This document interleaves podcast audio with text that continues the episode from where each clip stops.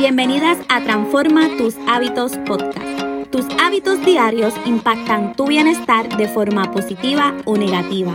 En este espacio encontrarás herramientas y estrategias para utilizar el poder de los hábitos y las rutinas para ser más saludable, más feliz y más productiva.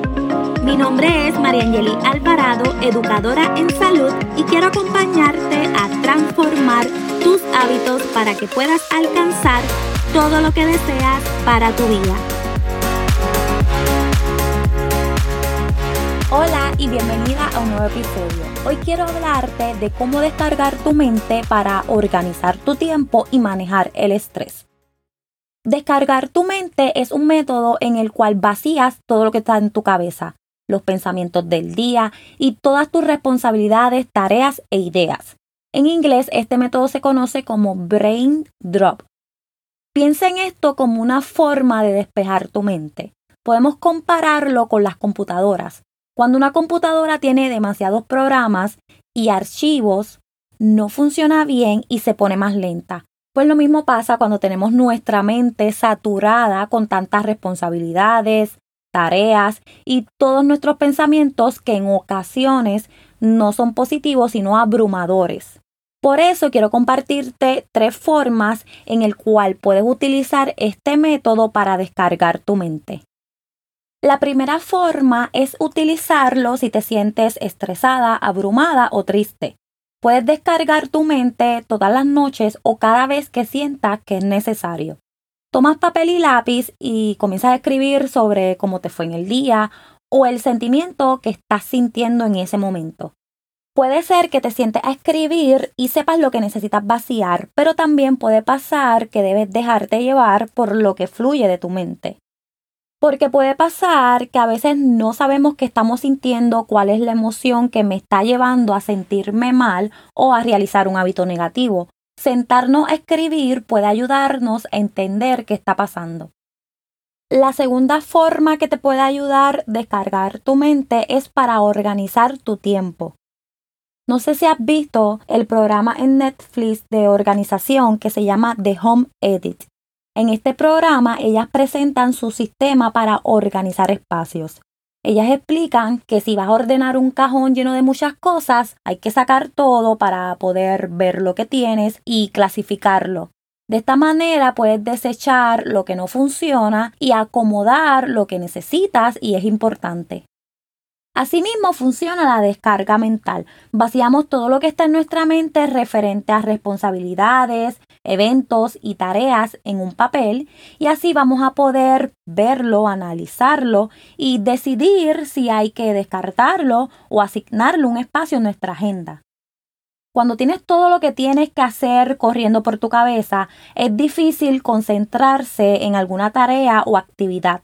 Si lo dejamos en nuestra mente, nos arriesgamos a que se nos olvide o nos volvamos un caos tratando de hacer todo a la vez. Si descargas en un papel todas tus responsabilidades personales y profesionales, tienes mejor claridad en todo lo que debes hacer y cómo planificarlas en tu semana o en tu día. Cuando las tienes en tu mente, puedes estar abrumándote con tareas que realmente no son importantes.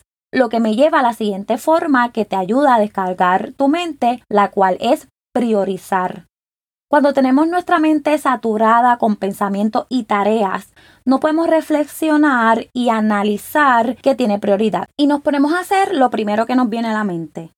Pero si descargas todas las responsabilidades y tareas que tienes en tu mente a un papel, he mencionado muchas veces en papel, pero lo puedes hacer de forma digital. Si descargas en la manera que elijas, se te hace más fácil analizarlas y poder ver qué es importante y qué no es importante. Para saber cómo priorizar, puedes utilizar el método llamado la Matrix de Eisenhower. Es una herramienta que te ayuda a distinguir entre tareas que son importantes y las que no son importantes. Voy a tratar de resumir un poco lo que se trata el método, pero te voy a dejar un ejemplo en el blog. Vas a encontrar el enlace en las notas del episodio. Una vez que hayas vaciado tu mente con todas esas tareas y responsabilidades, las vas a clasificar entre importantes y no importantes. Las importantes luego las vuelves a clasificar entre urgentes y no urgentes.